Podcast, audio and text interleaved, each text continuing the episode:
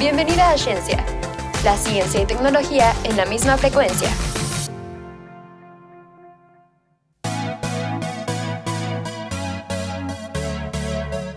Bienvenidas, bienvenidos y bienvenidas a Ciencia, todo sobre ciencia y tecnología bajo la misma frecuencia. Les recordamos seguirnos en nuestras redes sociales, arroba y nos encontramos así en Facebook, TikTok e Instagram. El día de hoy les traemos un capítulo muy interesante como siempre y estamos aquí en cabina yo, Valeria Romero. Y yo, Adriana Romero. En cabina nos acompaña Diana. Y pues el día de hoy vamos a hablar sobre algo que igual y ya los tiene un poquito hartos, los virus, ¿no? Ahora con lo del COVID-19 se escucha mucho. La verdad es que sí. Yo creo que después de dos años de pandemia todos estamos hartos de decir corona y luego virus. Entonces, si te dicen un virus, bueno, yo creo que ya todo el mundo se le viene a la mente al menos ese virus. Entonces, bueno, a lo que nosotros queremos llegar es que obviamente los virus han tenido como una gran discusión por cientos de años sobre si están vivos o no están vivos.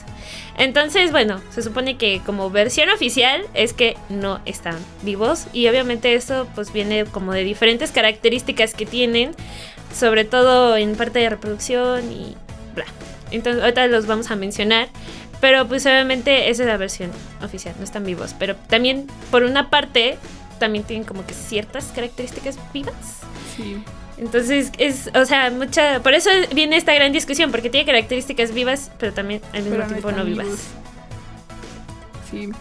Eh, bueno, creo que es importante decir, ¿no? Como que es un virus, porque honestamente, al menos aquí en México hay mucha gente que pues le dice bicho y de verdad piensan que es un bichito. Ajá. Eh, o sea, piensan que los virus, las bacterias y todo lo que nos infecta es lo mismo. Y pues, o sea, no está mal, ¿no? Porque pues, o sea, si no se los han enseñado, ¿cómo van a saber? Y entonces compran como antibióticos, pero pues los antibióticos no sirven para los virus porque antibiótico pues viene de bios vida y pues los virus no están vivos, ¿saben? Entonces pues luego no sirven y terminamos generando más resistencia a bacterias, ¿no? Ajá, exacto. O sea, la, la, palabra antibiótico pues obviamente es más como para bacterias. Para los virus es como antiviral. Ajá. En ese caso. O sea, son términos totalmente diferentes. Y obviamente, bueno, este es un consejo. Esto viene por parte de dos este, estudiantes para ingeniería y biotecnología. Es que no se automediquen. sobre todo si tienen antibióticos o antivirales, porque todos los antibióticos tienen que tener una cantidad súper específica para poder darse y solamente por eso luego a veces se generan las resistencias como nos mencionó Valeria entonces no lo hagan amigos sí, nos va a cargar la superbacteria amigos Exacto. cuídense que sí, que sí existe la superbacteria pero eso lo podemos hablar en otro en otro podcast que también estaría sí, muy interesante creo que ya tocamos como algunas veces como de la superbacteria Ah, y la ok. resistencia entonces Ah, bueno ya que hicimos como ese briefing de que virus y bacterias y bichos no son lo mismo Exacto. pues hay que definir qué es un virus. Y un virus está definido como un agente eh, microscópico o submicroscópico, porque pues son muy, muy, muy, muy, muy chiquitos, que pues solo se pueden replicar utilizando células vivas de un organismo. Eh, y pues los virus hasta ahora pueden infectar a todas las formas de vida, o sea, ya sea bacteria, ya sea planta, ya sea animal.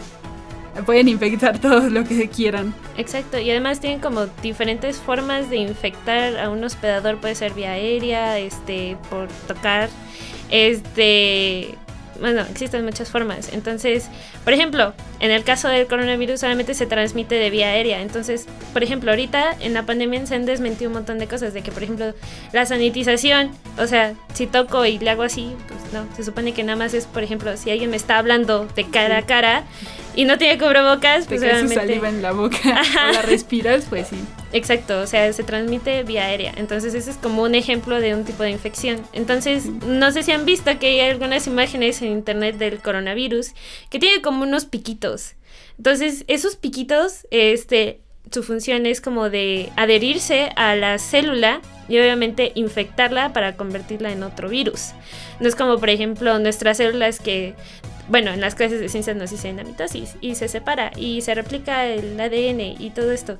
Este, también las bacterias que también se reproducen. No, los virus son diferentes, ellos infectan. Sí, aunque creo que precisamente utilizar estas palabras como de infectan y todo esto es lo que nos hace luego pensar que están vivos, Ajá. pero en realidad no están vivos. Un virus es en realidad solo material genético, así como el que hay en nuestras células, envuelto en proteínas y si acaso tienen algunas otras cosas que hacen que puedan infectar células, pero pues no tienen nada más, no tienen organelos. Ajá, pero sería como una expresión como sencilla para decir, Ah, sí. bueno, infectan. Es como la agujita que se inserta ahí. No, en pues la es que no tenemos otra palabra porque sí hacen eso, pero yo creo que decir infectar suena a que alguien que- o- algo vivo lo hace, ¿sabes? Exacto. Entonces, bueno, bueno, una de las razones por las cuales se dice que los virus no están vivos es porque ellos no tienen algo que se llama metabolismo.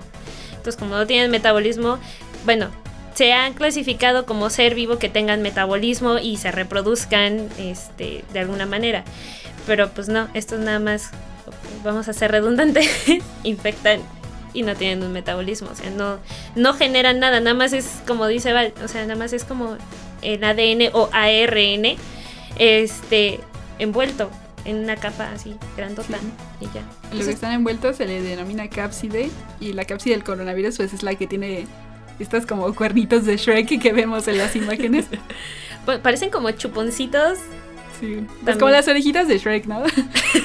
Creo que es un muy buen eso. ejemplo. Yo hubiera dicho un chuponcito que luego no sé si también, ay no, olvídenlo. Creo que iba a dar un ejemplo de una película, pero se me olvidó el nombre de la película. bueno, es que me acuerdo que existe este como una de esas bandas como cuando por ejemplo están haciendo cosas industriales y van metiendo como mermeladas o cosas así como que lo van soltando pero en las caricaturas te lo ponen como si fuera un chupón y lo van soltando. No sé. Creo que es el de mi villano favorito. O sea, me sí parece que es el de mi villano favorito quienes hacen eso. Entonces cuan- en la en la 2 cuando están haciendo mermeladas y jaleas Parece como un chuponcito que tiene y lo suelta y lo va rellenando en el fresco. Pero es caricatura. Bueno, espero que en la audiencia me haya entendido mi super ejemplo. Sí, yo creo que sí. Y pues hasta el día de hoy hay muchos virus. Bueno, o sea, hay más de. eh, creo que hay más de 9000 familias, 9000 especies de virus. Y pues vuelvo a lo mismo. O sea, estamos diciendo especies de virus. Y especies es algo que utilizamos para las cosas vivas, ¿no? Entonces siempre genera esa confusión. Que es lo que tocamos al principio, ¿no? De que están vivos, sí o no. Exacto, y aparte también otra cosa muy importante, los virus cambian y mutan. O bueno, o sea, todos los seres vivos mutamos. Por eso también nosotros somos tan diferentes de nuestros padres, somos como una pequeña mutación de nuestros padres porque se juntan y aparecemos nosotros. Pero, o sea, también, pues los virus mutan y pues, también, volvemos a lo mismo, este, en el coronavirus se han visto que han existido como un montón de, mutaciones, la beta, la alfa, la gamma, este, la omicron, todas esas son mutaciones, pero hay algo muy importante aquí. Este, los virus lo que siempre van a intentar hacer es como querer sobrevivir en el huésped, porque ellos dependen del huésped. Entonces, existe esta escali una pequeña escala donde dice, es que si infecta y mata al huésped, el virus se extingue más rápido.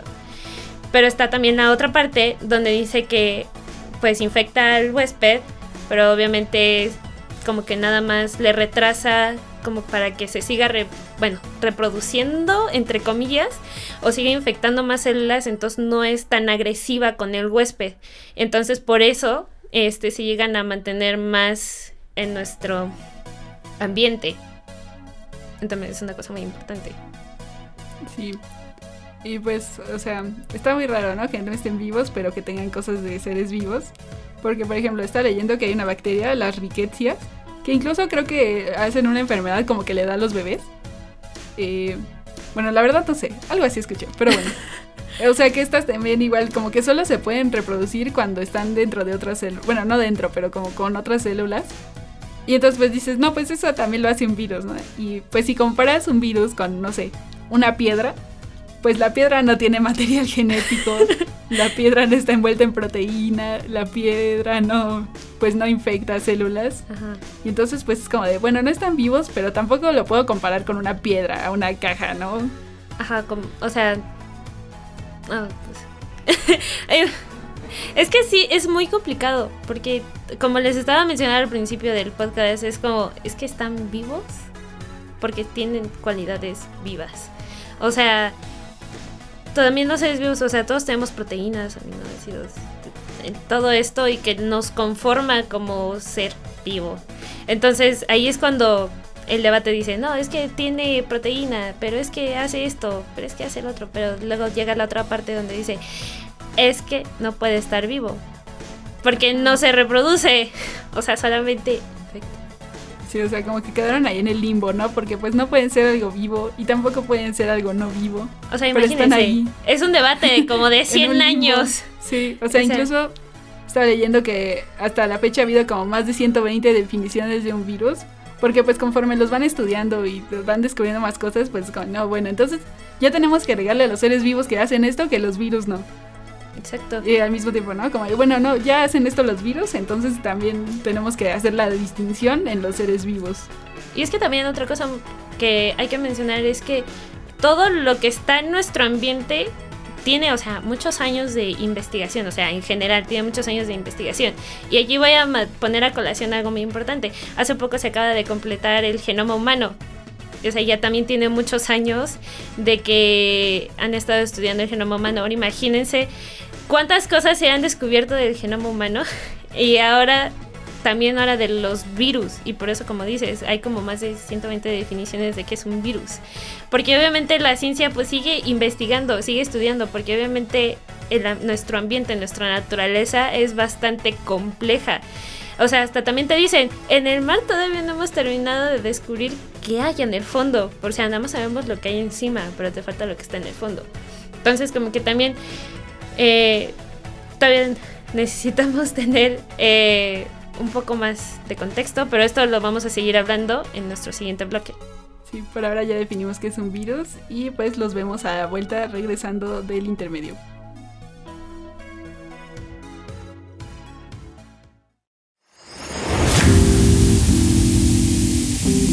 Y bueno, estamos aquí de regreso en el podcast. Y bueno, este, vamos a continuar con esta plática. Eh, bueno, en donde me quedé es que obviamente en nuestro entorno como naturaleza no hemos terminado de, de descubrir todo lo que nos rodea. O sea, todavía hay muchísimas cosas por descubrir. Entonces, probablemente en algún futuro vuelva a existir este debate de los virus, si están vivos o no están vivos. Y ahora con los priones, que pues, son como estas proteínas que causan enfermedades, como la enfermedad de las vacas locas, pues siento que otra vez se va a abrir esta discusión. Bueno, ¿y los priones qué son, no? Porque pues literal son proteínas, pero pues están ahí todas raritas, ¿no? Así, O homúnculo. sea, como una proteína que se supone que está dentro de una célula o adentro, pues de nosotros, pues está haciendo una enfermedad por sí sola, ¿sabes? O sea que incluso por eso ya no venden un reactivo de laboratorio que necesitábamos hoy. Porque pues como está lo de la enfermedad de las vacas locas, les da miedo que lo estemos usando para reactivos de laboratorio. Y pues ya valimos otra vez, ¿no? Es que el trabajo del biotecnólogo es bastante riesgoso. Obviamente trabajamos con muchos este, microorganismos patógenos que hacen daño a la humanidad. Y bueno, este pues queremos hablar también sobre los, bueno, el impacto que tienen los virus en nuestra vida diaria. Yo creo que un ejemplo saliéndonos del coronavirus, creo que es el virus del papiloma humano. Entonces es uno que también obviamente ha tenido mucho revuelo en nuestra sociedad. Sí, incluso es como de los que más afectan a personas en todo el mundo.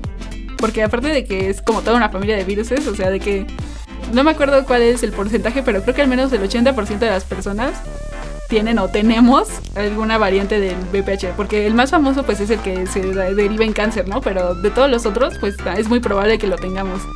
Bueno, de hecho, quisiera añadir un, como un dato curioso a esta plática. Es que al principio de la pandemia ya no he visto si desmintieron este, este dato que les voy a decir, pero se queda como dato ahí interesante. Es que decían que como parte del coronavirus, en parte de su código genético, venía como una parte del, del virus del papiloma humano.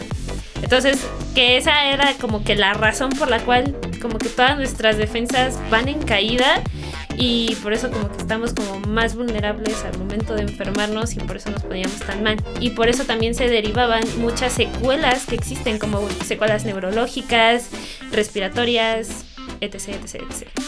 Pero pues eso se queda como un dato. No es, no, yo no lo confirmo. sí, o sea, pues sí, ¿no? Se, o sea, actúan de manera similar y pues sí podemos ver como similitudes, ¿no? De, ay, dejan tal secuela y tal secuela y así, ¿no?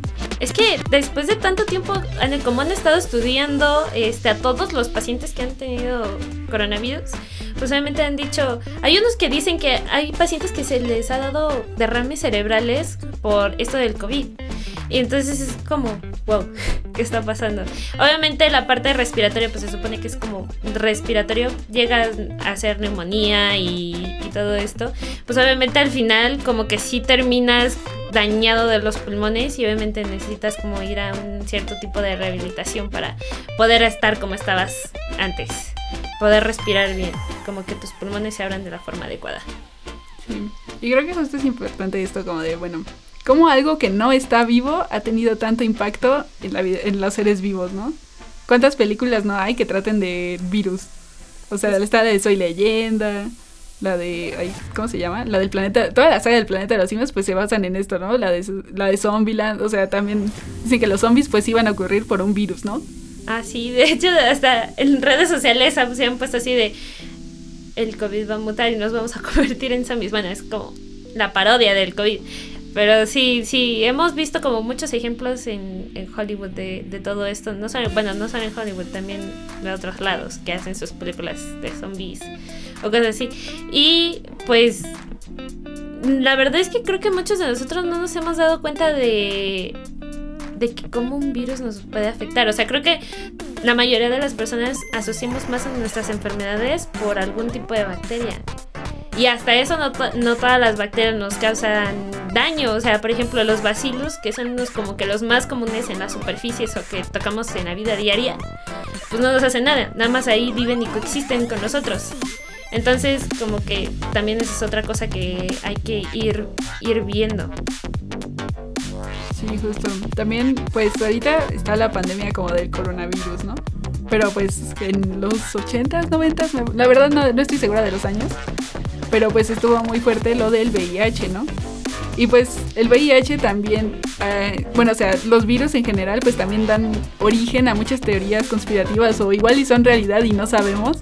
Pero pues el origen de estos virus tan potentes, como de, bueno, cuando estaba lo del VIH, pues no sé, hay gente que afirma y, resalta que pues el VIH se dio porque un humano eh, tuvo así mucho contacto con un simio, ¿no? Al, o algún animal de la familia de los simios.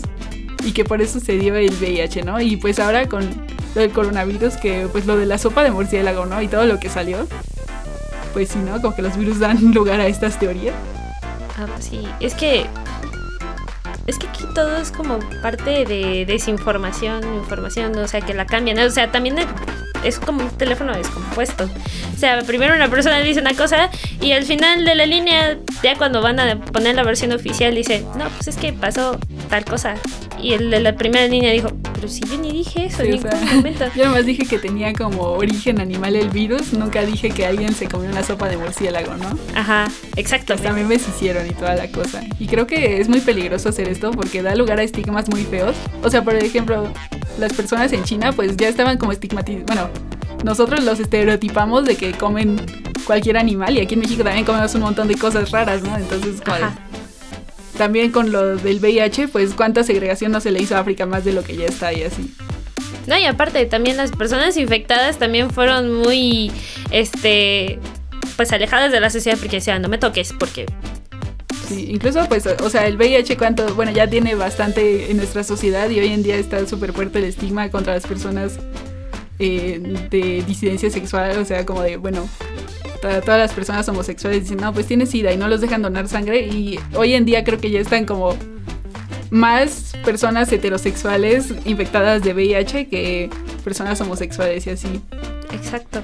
O sea, mm, esa es la cosa de que, o sea, hasta había gente que decía, no es que si les tocas la mano, Sí. ya valiste. O sea, y pues no tiene nada que ver.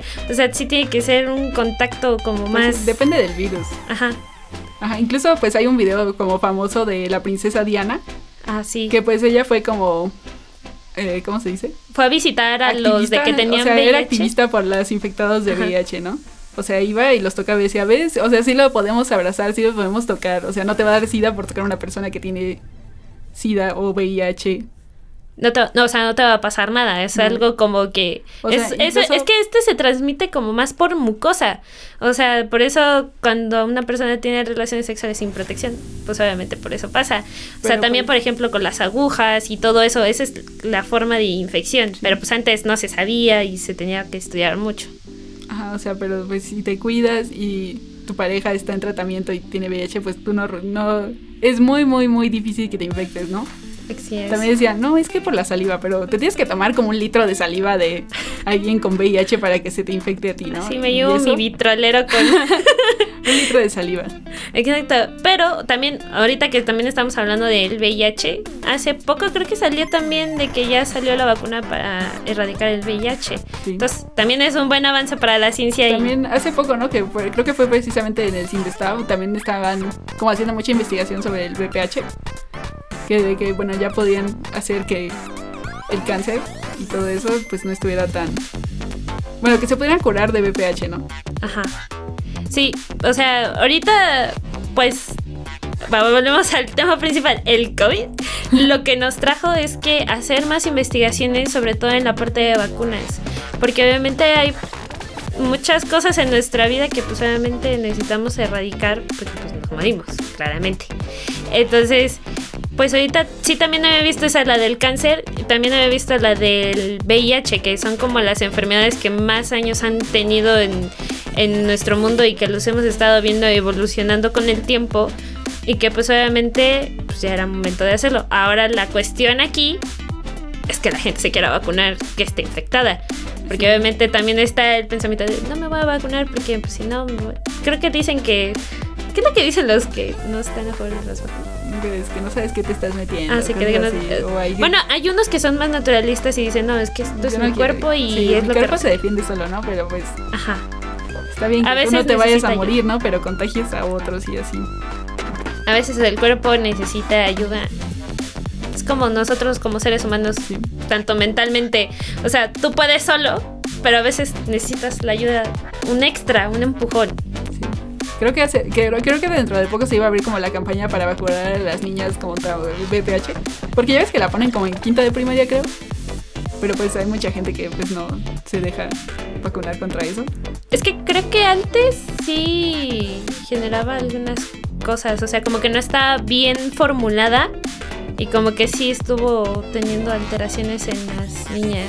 Sí, pero pues supongo que toda esta desinformación pues hace que pues digan, no, ¿qué le va a pasar a mi hija, no? Porque bueno, si te dicen, voy a vacunar a tu hija mañana en la escuela y tú no sabes qué onda, pues, o sea, sí entiendo que preocupe, ¿no? Pero Ah, sí. pues sí, hay que informarnos, hay que entender que pues al menos la mayoría de las vacunas no están con la intención de pues de hacerte daño, ¿no? O sea, el Exacto. punto es erradicar una enfermedad que nos esté afectando.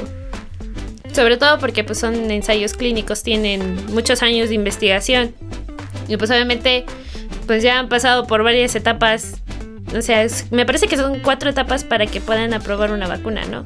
Y cada vez van subiendo de rango del número de O personas. sea, hacen las pruebas en, cel- en líneas celulares, hacen las pruebas en animales, luego ya hacen pruebas en humanos. en un O sea, sí es todo un pequeño. proceso muy, muy, ¿cómo se dirá? Regulado, que pues permite que se hagan una vacuna, ¿no? Tampoco es como que digan, ay, tengo una vacuna y te digan, bueno, ponla. O sea, sí, Exacto. sí lleva todo su proceso, ¿no? Tiene toda una investigación y tra- un trasfondo ahí. Este, creo que hemos tenido una conversación bastante interesante sobre los virus. Y pues obviamente este podcast se ha terminado. Pero pues obviamente a lo mejor y podemos hacer una segunda parte de los virus porque la verdad es que da Da mucho de qué mucho hablar. de qué hablar, sí. Entonces, bueno, yo voy a dar fin a este podcast. Les recuerdo, mi nombre es Adriana Romero. A Valeria Romero y en cabina nos acompaña Diana Acosta. Exacto. Y bueno, esto fue Ciencia. Y recuerden seguirnos en nuestras redes sociales como cienciaradio.cm, tanto en Instagram, Facebook y TikTok. Recuerden que Ciencia se escribe con SC y con T. Exacto. Así que nos vemos en nuestro próximo capítulo. Hasta la próxima. Esto fue Ciencia. Escúchanos en exclusiva por Frecuencia SEM y plataformas digitales. No olvides seguirnos en nuestras redes, en Facebook, Instagram y TikTok como arroba. ¡Nos vemos!